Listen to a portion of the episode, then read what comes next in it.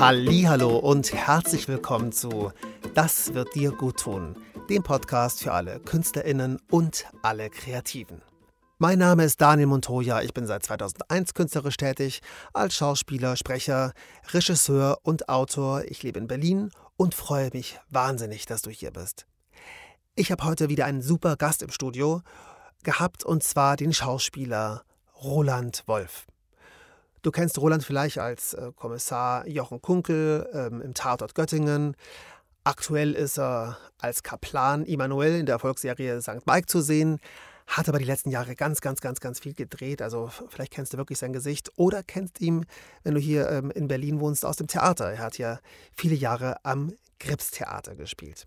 Ich kenne Roland schon seit vielen Jahren. Also wir haben hier zusammen synchronisiert, ähm, ja, und sind einfach Kollegen und sind uns immer wieder äh, oft über den Weg gelaufen und haben uns ganz viel ausgetauscht. Und ich habe seine, ja, seine Karriere die letzten 10, 15 Jahre verfolgen dürfen. Und ja, jetzt so mit Abstand muss man sagen, es ist wirklich richtig, richtig gut gelaufen. Er war auch sehr fleißig, er ist gut, er hält sich wirklich ran und ja, er bleibt wirklich dran und ist wirklich mit ganz viel, ja, ganz viel Energie in der Sache. Er spielt übrigens nicht nur im Fernsehen, sondern ist auch noch vor dem Mikrofon. Also er synchronisiert, macht auch mal Hörbücher oder Hörspiele, also alles Mögliche, was man als Schauspieler machen kann, macht er äh, sehr erfolgreich. Und bei ihm läuft es ähm, richtig, richtig gut und von Jahr zu Jahr besser. Und ich hoffe, dass dir dieses Gespräch ganz viel Energie und Inspiration gibt, damit du ja, merkst, dass es möglich ist, wenn man sich nur ranhält. Äh, klar, Glück braucht man auch, Talent braucht man, aber ja, Roland ist eben eins der Beispiele, dass äh, alles möglich ist und man sich in Berlin auch sehr gut als Schauspieler durchsetzen kann. Roland kennt sich außerdem sehr, sehr gut aus mit, ja, mit Finanzen, mit Altersvorsorge. Also er hat sich mit allem ganz viel auseinandergesetzt.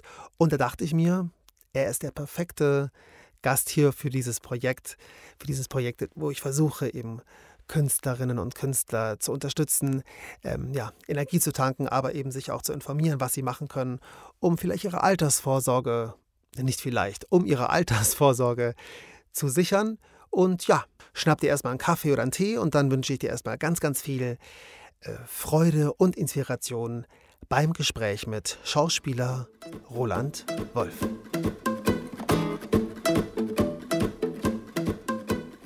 Ja, hallo, ich freue mich hier zu sein. Ja, schön, dass du da bist. Freut mich auch sehr, dass du hier bist, hier in meinem kleinen Studio.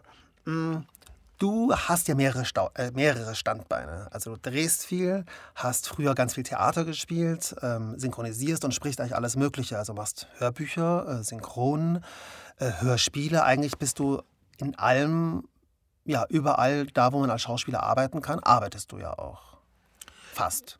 Ja, fast. Also ich habe mir schon damals an der Schauspielschule immer gesagt, ich möchte gerne mit dem Beruf alles ausprobieren, was man machen kann. Und ähm, das macht mir auch sehr viel Spaß. Jetzt würde ich sagen, Hörbücher habe ich mal, ich glaube, vier, fünf gemacht oder drei, vier, ich weiß es gerade nicht mehr und schon lange keins mehr.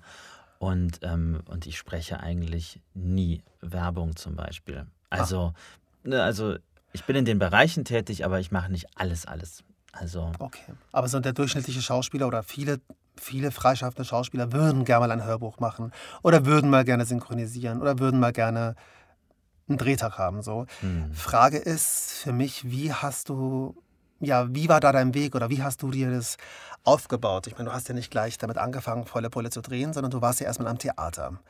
Der Weg vom Theater zum, zum Synchron zum Beispiel oder zu den Hörbüchern oder zum Drehen, war der sehr steinig, ging der locker? Wie lange dauerte der? So, was hast du dafür machen müssen?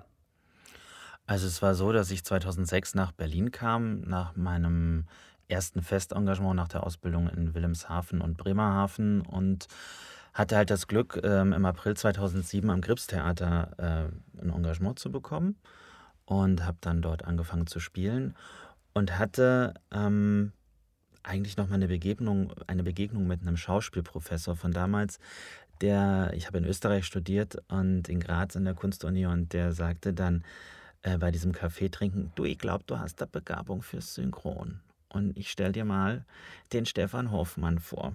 So, mhm. oder vielleicht kann, ich, kann er da einen Kontakt herstellen. Der das ist ein bekannter, bekannter Synchronregisseur. Genau, der ähm, hat damals ähm, auch schon Regie geführt. Der hat auch ganz früher wohl auch mal in, in Graz studiert und macht auch mittlerweile in Graz, unterrichtet er dort ähm, so Ah, in, in so Wo zwei Wochen Seminaren irgendwie, ähm, genau, das Mikrofon sprechen. Und da äh, wurde ein Kontakt hergestellt, dann habe ich den Stefan Hoffmann angerufen, damals noch bei der Elektrofilm und habe dort äh, beim Ensemble, ähm, nee, erstmal zugeschaut bei verschiedenen Kolleginnen. Mhm. Und, und dann hat damals Tilus Rocke ähm, mich beim Ensemble besetzt. Ein Aufnahmeleiter. Das genau, sind die Leute, die, ja, die uns besetzen, die das Synchronsprecher besetzen. genau, das war 2007. Und da haben wir uns, glaube ich, auch Da haben wir kennengelernt. uns kennengelernt. Da hast Genau, du erstmal zugeguckt und dann auch mitgesprochen.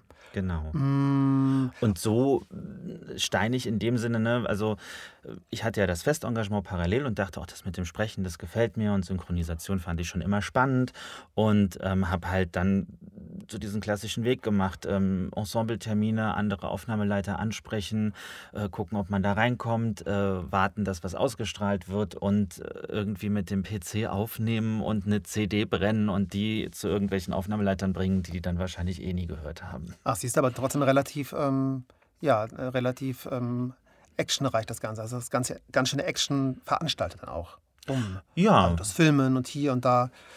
Also hast du auch viel durchtelefoniert? Also hast du viele Bewerbungen geschrieben oder hat sich dann eins zum anderen ergeben oder musstest du alle abklappern? Ich hatte ähm, eine Liste bekommen ähm, von dir. Ach, ja, es war das habe sehr ich, freundlich ach, das hab ich wieder damals. vergessen. Ja, stimmt. Ähm, du hattest mir, äh, wir haben so darüber gesprochen und es gab im Internet so rudimentär damals irgendwelche Namen von und Adressen von Firmen, aber wer die Aufnahmeleiter sind, nicht so wirklich. Und du hast freundlicherweise ne- deine Liste mit mir geteilt. Ah, Und dann konnte ich ähm, äh, die Leute anrufen und habe das einfach gemacht und, und gefragt, ob ich vorbeikommen kann und mich mal kurz vorstellen. Okay. Ja, siehst du, wenn das jetzt eine Folge wäre, würde ich sagen, Punkt Nummer eins, pflege deine Kontakte. Weil du hattest einmal den Professor und äh, dann habe ich dir was gesagt. Also ich war kein Kontakt, aber ja, wir haben uns Ja, kennengelernt und dann hast du eine, also Informationen, ja, das war bei mir auch so. Informationen einfach von anderen Leuten sammeln. Ähm, ja, und wenn sie einem helfen wollen, das auch annehmen. So, genau. Und ne? Und das dann auch nutzen. ja, ja. Und ich fand das auch damals äh, ganz toll von dir, dass du das mit mir geteilt hast, weil das nicht selbstverständlich ist. Und das hat also mich auch bis heute immer dazu bewogen, äh, anderen ähm, auch zu helfen, wenn ich kann. Das ist gut. Das freut mich, freut mich sehr. Und jetzt werde ich gerade ein bisschen rot. Darum gucke ich gleich mal weiter zu meiner nächsten Frage. Ähm, ja, wie lange hat es dann so gedauert, bis es dann eins zum einen kam? Also wann konntest du dann von einer Sache leben oder lebst du, du lebst ja jetzt eher vom Drehen oder drehst du, lebst du von der Kombination von allem? Also wann kam der, der Punkt, ka- oder gab es überhaupt einen Punkt, wo du gesagt hast, so, jetzt läuft's, alles klar, ähm, jetzt gucke ich mal, ähm, also wo du nicht mehr in diesem Modus warst, so, wo krieg ich den nächsten Job her, wo krieg ich den nächsten Job her? Das ist ja der Modus, den sehr viele Künstler haben, sondern wo du gesagt hast, okay, ich glaube, jetzt packt's, es, es läuft's, was mache ich als nächstes? Wo du wirklich ein bisschen vielleicht selbstbestimmter dich gefühlt hast. Gab es so einen Punkt oder gibt es so einen Punkt? Ja, aber das, das, war eigentlich, ähm, ist noch gar nicht so lange her, weil ich halt eben dadurch, dass ich das Glück hatte, fest angestellt in Berlin zu sein als Schauspieler, hatte ich natürlich auch sehr viele Freiheiten. Also ich konnte die Dinge lockerer sehen. Also wenn ich ein Casting, natürlich habe ich mich dann auch hier bei den ganzen äh, einschlägigen Werbecastern gemeldet und, ähm, und dann, wenn man ein Werbecasting hat, für manche war das, oh Gott, ich brauche unbedingt jetzt dieses Casting, weil sonst kann ich die Miete nicht zahlen. Die Situation hatte ich dann nie. Mhm. Und das hat aber, glaube ich, auch gleichzeitig wieder eine Lockerheit gemacht, die sich ja auch in so ein Casting überträgt. Und beim Synchron war das, weiß ich nicht, ich glaube, äh, ich hatte 2007 dann mal acht Termine und dann äh, waren es 2008 waren es dann irgendwie äh, äh, 20 und 2009 sind es dann 45 Termine oder sowas, also Ensemble-Termine, wo sich das so langsam steigert. Und hast du das auch so wahrgenommen als Steigerung? Weil ich Ja. weiß es von mir, ich weiß von mir, dass ich, ich habe die Steigerung erst im Laufe der Jahre dann irgendwann gesehen, dass ich dachte so, ach guck mal, da hast du so viel verdient, da ging es ja eigentlich bergauf. Aber währenddessen hatte ich immer das Gefühl, dass es immer nicht genug ist. Oder war, ist es ein, ein Nee, das hatte spezielles ich System nicht. bei mir? Weil, also ich bin da halt sehr ordentlich und vorbelastet, dadurch, dass ich auf dem Wirtschaftsgymnasium war. Ich habe Ah. immer von Anfang an eine Excel-Tabelle gemacht und mir die Sehr extra gut. Einkünfte aufgeschrieben. Die habe ich jetzt auch. Und habe Neuer, seit einigen, einiger Zeit hatte ich auch jahrelang nicht. Okay. So. Nein, für mich war das wichtig, um auch abzustreichen, der hat bezahlt und so weiter. Und, Sehr, sehr ähm, gut.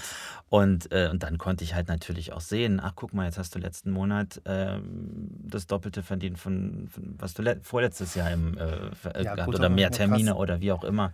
So, also das konnte ich dann schon verfolgen. Und naja, und ich war am Grips glücklich, weil mir die Arbeit sehr viel Spaß gemacht hat ähm, und habe eigentlich erst 2016 beschlossen, also nach elf Jahren Engagement, ähm, ich muss jetzt mal da raus und was Neues machen, weil es gab einen künstlerischen Wechsel und das habe ich dann auch so zum Anlass genommen, äh, zu fragen, ob ich äh, vielleicht erstmal nur meine Stücke weiterspielen könnte und dann hatten wir einen neuen Vertrag, sodass ich so ein, ein Basisgrundeinkommen hatte. Mhm. Und, ähm, und das hast du auch immer alles so im Blick behalten. Das war alles eine so bewusste Entscheidung, dass du gesagt hast, okay, jetzt kündige ich, es scheint hier ganz gut zu laufen, ähm, aber ich spiele auch ein bisschen weiter, kriege so und so viel zusammen, könnte klappen. Ja, das war so ein, genau, das war so ein Plan. Und das, das hatte aber schon, also bis ich dieses Gespräch hatte, kann ich mich erinnern, dass ich so einige äh, schlaflose Nächte hatte und auch mal einen Albtraum. Und dass ich dann irgendwann mal eine tolle deutsche Serie geguckt habe äh, und dachte, ja klar, warum sollen die mich besetzen? Die, Dieter spielt am DT und er ist am WE, warum sollten die mich da besetzen? Ja, es gibt so viele tolle Schauspieler, das klappt doch alles nie und das ist alles eine doofe Idee und in zwei Jahren werde ich hier sitzen und weinen. So. Und, ähm, und dann aber, als ich dieses Gespräch hatte mit der Intendanz und ähm, sozusagen wir das umgestellt haben auf eine neue Zukunft, bin ich danach sehr erleichtert und äh, positiv aus diesem Gespräch rausgegangen. Das war eine, auch irgendwo eine Befreiung ähm, für was Neues. Mhm hat sich auch der Mut gelohnt, dann wirklich da, da rauszugehen aus dieser totalen Sicherheit und ein bisschen unsicher sicher genau. zu sein. Aber für mich war es natürlich auch wichtig, weil ich ein Sicherheitsmensch auch bin. Ich mag gerne alles Neue ausprobieren und so weiter, aber ich möchte halt auch irgendwo eine Sicherheit haben, eine finanzielle Sicherheit, äh, weil ich halt. Äh, irgendwann hat man sich halt, man ist ja kein Student mehr und hat einen Lebensstandard, den man irgendwie auch gerne weiterführt. Ich rede jetzt nicht von Luxus, aber einfach so die Basics. Wir wohnen ja beide, wir wohnen beide in Neukölln. Uns ja. geht's ganz gut, aber leben jetzt nicht. In Saus und Braus, nein. Nicht am Grunewald. genau. Und, ähm, und deswegen war das immer wichtig für mich. Also zum Beispiel finde ich dann auch wichtig, wenn man sich äh, wirklich aktiv dafür entscheiden kann, ich mache jetzt was Neues freischaffend, wenn man die Möglichkeit hat, was rüberzulegen, sollte man sich ein Polster aufbauen. Und Zukunftsängste oder so, äh, kennst du so, sowas, dass du denkst, oh, wann kommt der nächste Dreh? Also ich, das hat man immer noch, oder? Ja, also wie gesagt, also diese Zukunftsangst wirklich hatte ich einmal ähm, nach dem Engagement zwischen Gripstheater und Bremerhaven, weil da war ich dann arbeitslos und hatte Arbeitslosengeld, ich glaube 700 Euro.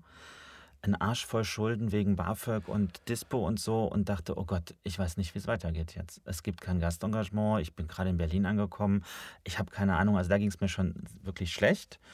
Ähm, nicht eine sehr lange Zeit, weil dann kam das mit dem Gripstheater. Aber es war, also da musste ich mir, was mir sehr schwer gefallen ist, auch nochmal irgendwie Geld leihen. Okay, und wenn du das abbezahlt hast, ich meine, am Gripstheater verdient man jetzt auch nicht so massig. Gut, du hast noch synchronisiert. Hast du da irgendeinen Plan gehabt, uns das ganze Geld zurückzuzahlen? Oder, äh, also das Ganze, ich weiß nicht, wie viel es war, ist ja egal. Aber hast du das dann schrittweise äh, zurückgegeben? Hast du das aufgeschrieben? Oder, oder wie? Also es geht darum, wie man mit Schulden umgeht, weil ich glaube, die haben ziemlich viele und dann, mhm. das blockiert viele auch schon, um überhaupt zu arbeiten, weil sie denken, ich muss dann eh alles wieder weggeben. So. Also ich kann sagen, ich hatte ein Minus im Dispo, das kam durchs Studium. Ja, mhm. ich musste BAföG zurückzahlen, voll, weil ich, ähm, äh, also zwei Semester war ich halt nur ein Darlehen, das man voll zurückzahlen musste, weil ich woanders mal eingeschrieben war. Und, äh, und hatte noch Kreditkartenschulden. irgendwie so, äh, genau. Und das alles zusammen, es hat eigentlich gedauert, äh, bis ich 30 war. Also mit 30 war ich schuldenfrei. Und das, und ich finde, also wenn man nach einem Plan sucht, ist es, man kann entweder alles umschulden, dass man sagt, man halt alles auf einer Seite. Man macht sich auf jeden Fall, wenn man ein Dispo ist, das beschissenste überhaupt, ja, um da wieder rauszukommen, hilft auch ein Extrakonto aufzumachen, wo man sagt, also wenn ich alle Fixkosten, Fixkosten aufschreiben, by the way, ist auch sehr wichtig, ja. Und dann sieht man, was man noch noch übrig hat für Lebensmittel und Spaß. Ja. Das ist total wichtig. Genau, und dann äh, gucken, das bleibt übrig und das überweist man sich auf ein anderes Girokonto mhm. und diese EC-Karte nimmt man dann zum Einkaufen und wenn da nichts mehr drauf ist, ist da nichts mehr drauf und da gibt es auch keinen Dispo. Ja? Und ähm, weil man kommt sonst aus so einem Dispo nur ganz schwer raus und ich muss ja. sagen, und da hat mir dann auch, äh, das war dann glaube ich, wann war ich 30? Ähm, 2008? Ja, ich weiß es nicht mehr. Aber so um den Dreh ähm, das war dann auch ein Sprecherjob. Also dadurch, dass ich dann vorher die Jahre ähm, mir was aufgebaut hatte, nebenher kam dann ein Werbejob. Das, das ich habe für eine, für eine Werbeagentur die Pitches gesprochen. Die haben dann den Job bekommen und dann bin ich diese Stimme von dieser Versicherung geworden. Und mit diesem Job habe ich ähm, den Rest der Schulden, die noch übrig waren, auf einen Schlag zahlen können. Sehr, sehr gut.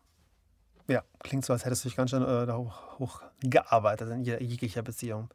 Wir kommen mal zum Abschluss und zwar zu meinem Lieblingsthema. Also nicht mein Lieblingsthema, aber es, ist ein sehr wichtiges Thema, das viele von uns verdrängen und zwar die Altersvorsorge. Ähm, hast du dich damit schon genauer auseinandergesetzt? Ja, äh, es fehlen mir, glaube ich, noch 10 Prozent. Ich möchte noch zu dieser Beratungsstelle gehen von der Deutschen Rentenversicherung, wo man alles mitbringen kann, was man so an Vorsorge tut. Und dann rechnen die einem irgendwie aus, äh, was einem noch fehlt oder ob man gut dabei ist. Also was die Rentenlücke ist, meinst Was du? die Rentenlücke ist, genau. Mhm. Also ich habe schon, ich habe ja in die Bayerische eingezahlt durch mein Theaterengagement, da zahle ich weiterhin ein und nicht nur die 12,50 Euro. Das ist ganz wichtig, wenn man vorsorgen möchte. Guck mich nicht so an. Wieso? Nein, Ja gut, ich habe nur 12,50 Euro gezahlt und habe jetzt, äh, aber ich versuche es gerade auszugleichen. Ja. Ähm, und äh, äh, dann habe ich noch eine private Vorsorge. Ich mache so ein bisschen was mit ETFs, aber nicht viel. Und, und ich habe noch, genau, mein Vater hat mich damals dazu ge- gedrängt, ähm, eine Berufsunfähigkeitsversicherung Sehr gut. abzuschließen. Als ich noch Student war, da hat man die dann noch für einen normalen Preis bekommen. Und die ist Ja. irgendwie gekoppelt auch noch an so eine private Rentenvorsorge. Also irgendwie.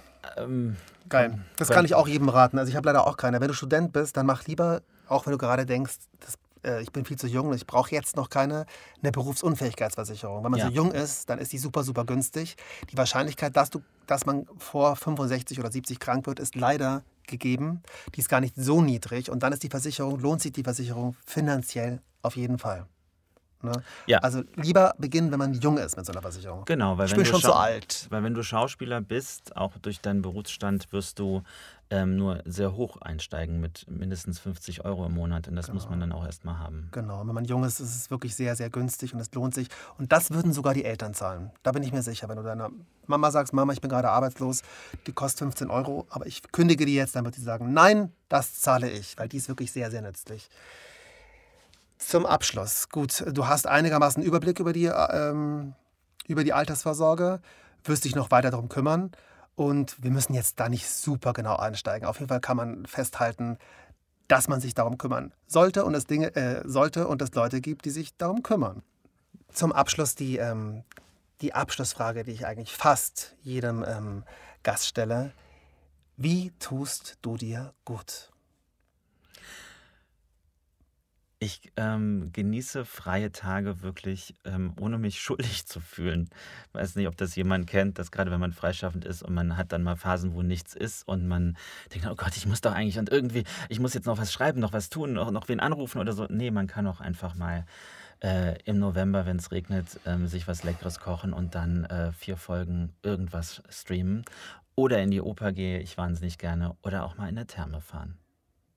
Cool. Ich rufe dich an, wenn ich mal wieder im, im Arbeitswahn bin. Dann gehen wir ins Kino. Genau, so machen wir das. Vielen lieben Dank fürs Gespräch. Es war sehr inspirierend, super cool, hat Spaß gemacht. Dankeschön, dass du da warst. Ich bin sehr, sehr dankbar dafür. Und ähm, ja, Sehr gerne. tschüss. Tschüss. Das war das Gespräch mit Schauspieler Roland Wolf.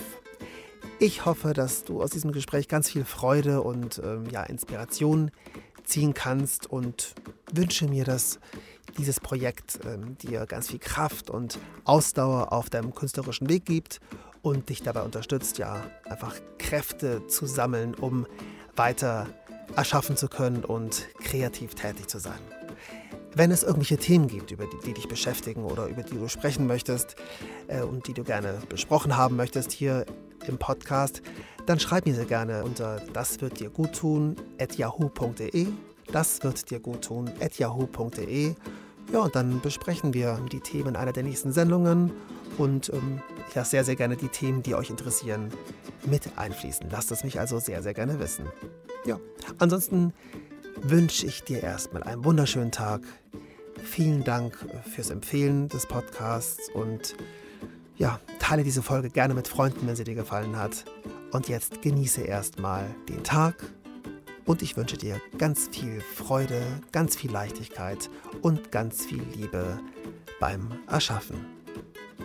Tschüss, dein Daniel.